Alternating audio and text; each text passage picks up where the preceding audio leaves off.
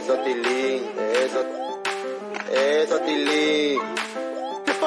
Vaya, Tilín, vaya. Wow, Tilín.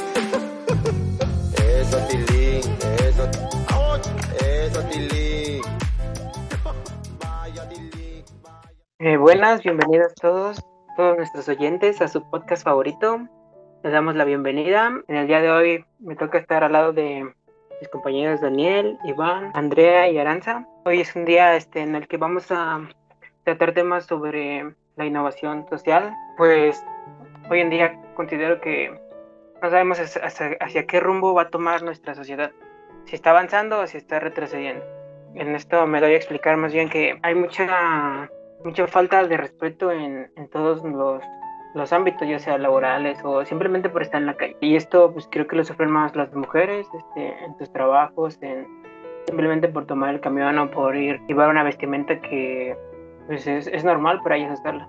Considero que más que nada es este, falta de respeto en, en una sociedad que, que, no se le ha inculcado a, a llevar este temas de, de, respeto más allá de, de su familia, más allá de, de sus conocidos.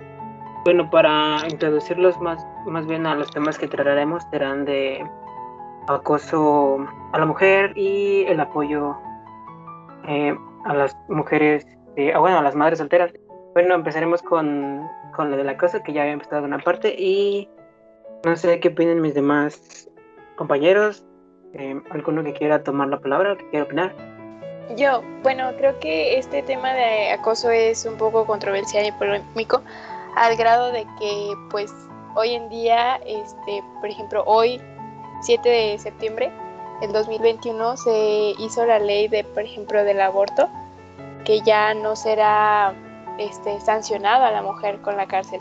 Entonces es como que un poco polémico como entre más más se va haciendo como más este, cualidades que afectan beneficiosamente a las mujeres. Por ejemplo, el acoso yo siento que no es algo mmm, que tenga como mucho que ver sobre tu clase social, sobre cuánta edad tienes, porque en lo personal me ha tocado que este mmm, he sido como por así decirlo entre comillas acosada en las calles por tanto señores adultos como jóvenes y es como que muy curioso cómo lo hacen de diferente manera y es un poco incómodo. Es, he de decir, por ejemplo, es a veces raro y sentirse incómoda en un ambiente donde no estás acostumbrado a estar. Y como cualquier cosita o un movimiento de, de cualquier persona, más que nada de género masculino, este, te pone en modo alerta ya bien así, pánico. Entonces es Pues- algo curioso. Pues creo que mm, como que más o menos como que los hombres se confunden, ¿no? Como que van más allá de que a lo mejor piensan que es coqueteo, algo bonito y como que si estos se sobrepasan, ¿no? Pero es que no creo que sea tanto eh, el coqueteo o que pensemos eso, porque eh, hay veces que simplemente la mujer va pasando y el hombre se le queda viendo o le empieza a gritar de cosas. Entonces ya las mismas mujeres ya quieren pasar por donde hay o albañiles o simplemente por donde hay hombres por el temor a eso. O sea, la mujer simplemente va caminando y nosotros, no sé si sea falta de educación o que nos pongamos más en su lugar. O sea, al final de cuentas todos, ven- todos tenemos hermanas, tenemos una madre. Y pues al menos a mí no me gustaría que le dijeran ese tipo de cosas a mi hermana o a mi mamá.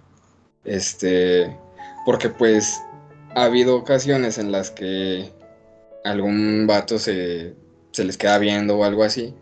Y pues yo sí me le pongo como al brinco, como vulgarmente dicen las personas. Y ahí es cuando yo me pongo a pensar cuando voy en la calle, en no hacer ese tipo de cosas. Para pues simplemente no hacerla sentir mal, o sea, no hacerla sentir incómodas, no hacerla sentir de que a lo mejor valen menos, o simplemente amargarle su día. Entonces, ¿crees que se- seamos una sociedad que está acostumbrada ya al acoso como parte de su de su día a día? Creo que en México sí, porque pues sí, en- este, nos hace falta mucha, mucha cultura, mucha educación. Eh, las personas no siempre van a, a pensar de la misma manera que tú. Si le haces ver el error a una persona, hasta incluso se pueden llegar a molestar o te pueden agredir y puede suscitarse algún otro problema. Entonces, ¿desde, ¿desde dónde creen que surja este problema? ¿Desde casa, desde nuestra educación? ¿O son cosas que vamos adoptando con el día a día a verlas y que se nos hace algo normal? Yo siento que, que tiene que ver mucho con, con la educación y con la personalidad de cada quien, porque hay veces que, este, que hay personas que son, por ejemplo, algunos feminicidas, que son educados de manera bien, pero como que se trastorna su personalidad de otra manera y es ahí donde como que estalla. Entonces yo siento que tiene que ver tanto su personalidad y su crianza. Entonces ya estamos no, no, solamente llevándolo más allá de, de a trastornos ya psicológicos, ¿verdad?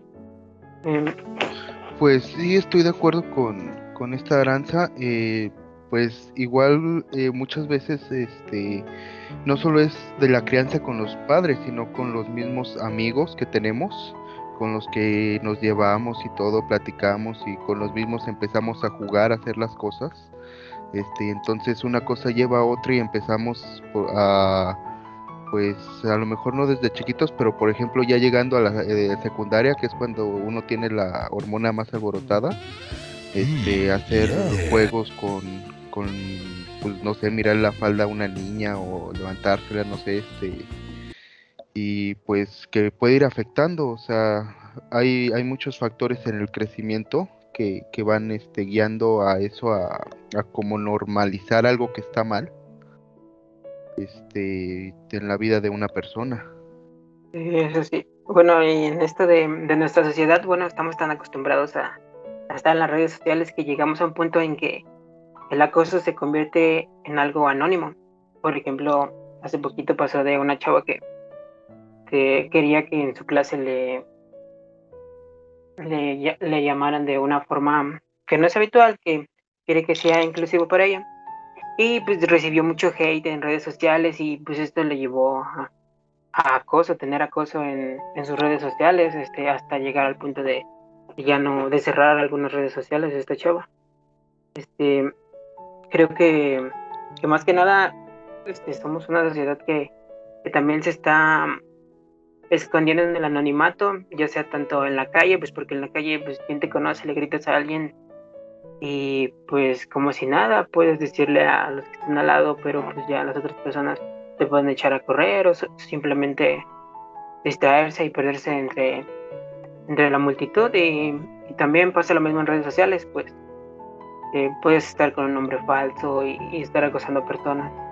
Entonces creo que más que nada es como que estamos acostumbrados a una sociedad que, que ha sido acosada.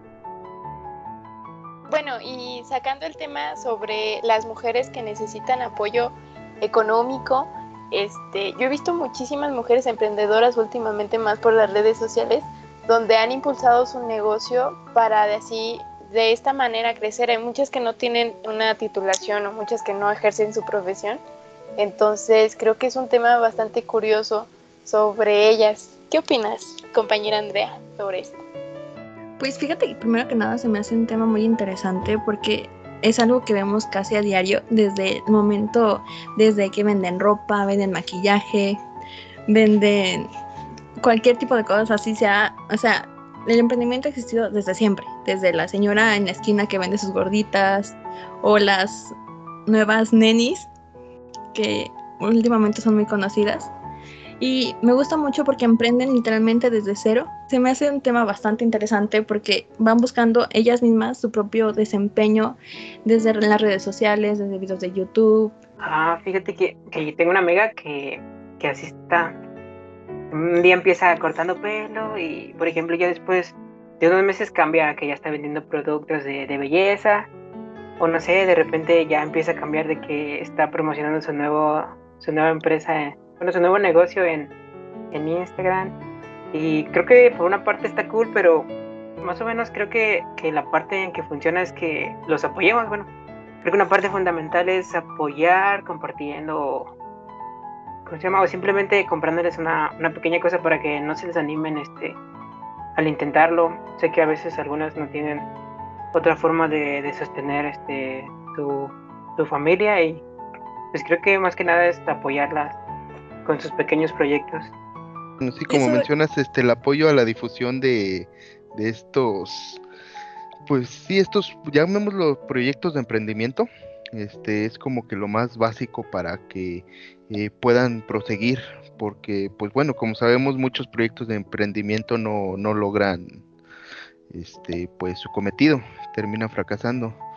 Pero eh, hay, hay estos casos en donde sí es importante que una sola persona en- en- en este en este nuevo negocio que, que está iniciando eh, logre llegar a, a más personas porque pues de- este, son personas que regularmente tienen eh, per- ma- a más personas, familia, eh, dependiendo directamente de ellos.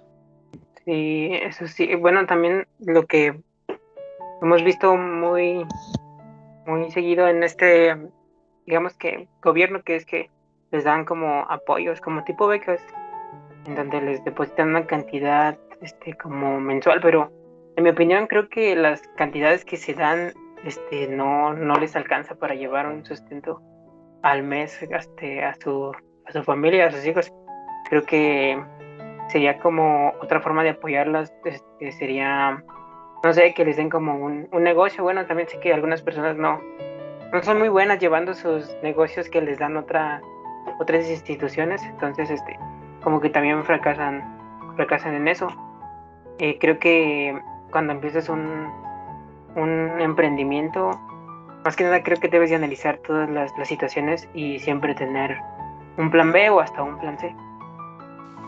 Concuerdo contigo, Ismael. Es un, es un tema que eh, tiene muchas variables este, dependientes de él, así como un este, gasto inicial, como los gastos que se van teniendo para crecer pues, la pequeña empresa, el apoyo de la gente. Pero pues eso lo podríamos platicar en otro podcast. Muchísimas gracias por estarnos acompañando y escuchando. Nosotros somos el equipo Tilines y esperamos tenerlos de vuelta en otro. Gracias.